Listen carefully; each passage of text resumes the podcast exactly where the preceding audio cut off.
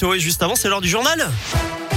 Et c'est avec vous, Philippe Lapierre, bonjour. Bonjour Eric, bonjour à tous. Ça roule comment ce midi à Lyon? Ça roule pas très bien sous le tunnel de Fourvière, mais rien d'inhabituel. Vous avez un kilomètre de ralentissement dans chaque sens en ce moment. Soyez prudents dans le secteur. Partout ailleurs, pour l'instant, c'est plutôt fluide. Et puis, je rappelle que le tunnel sous Fourvière sera fermé cette semaine, toutes les nuits jusqu'à jeudi pour des travaux.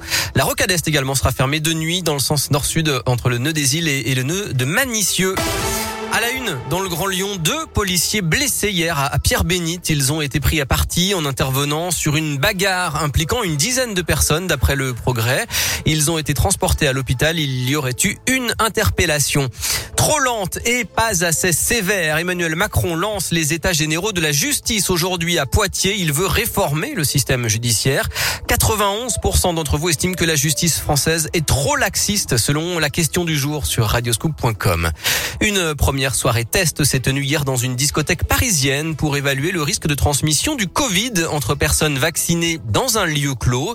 Les résultats de l'étude devront être connus d'ici la fin de l'année. Dernière semaine de classe avant les vacances et sans masque pour les écoliers de 79 départements, dont depuis ce matin l'Ain et la Drôme. Dans le Rhône, il faut garder le masque. Le taux d'incidence du Covid est à 54 cas pour 100 000 habitants. Et puis en bref, une grève aujourd'hui au lycée professionnel Marc Seguin de Vénissieux. La CGT réclame des renforts en personnel face à la hausse des incidents violents depuis la rentrée. C'est inédit, un atelier de l'emploi ouvre au cœur du centre commercial de la Pardieu à Lyon pour rapprocher l'offre et la demande, rencontrer un conseiller, s'informer sur les formations et les offres d'emploi, trouver de l'aide pour rédiger un CV ou encore participer à des job dating. Son emplacement devrait permettre aux commerçants de recruter sur place leurs futurs employés. Le directeur du centre commercial de la Pardieu, Jean-Philippe Pelou-Daniel. On a 300 euh, boutiques et avec euh, beaucoup de difficultés en ce moment pour trouver euh, des jeunes ou des moins jeunes qui recherchent Donc là, on va rapprocher les publics et nos commerçants en direct pourront travailler effectivement avec l'atelier de l'emploi, euh, s'insérer euh, dans des actes de formation et, et, faire bénéficier à ces jeunes de leur expertise, de leur expérience et effectivement euh, de pouvoir les embaucher, les tester pendant des périodes plus ou moins longues. Et plus de détails sur radioscoop.com. Non, l'État ne se fait pas de l'argent sur le dos des Français. C'est la mise au point ce matin de Bruno Le Maire en pleine flambée des prix de l'énergie.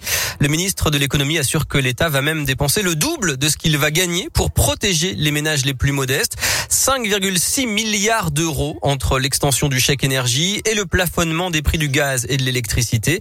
Bruno Le Maire évoque aussi la piste du chèque carburant, mais il reste encore beaucoup de travail selon lui avant sa mise en place. Enfin, la flamme olympique a été allumée ce matin pour les Jeux olympiques d'hiver de Pékin sur le site antique grec d'Olympique, comme le veut la tradition, mais encore une fois, sans public. Très bel après-midi à tous.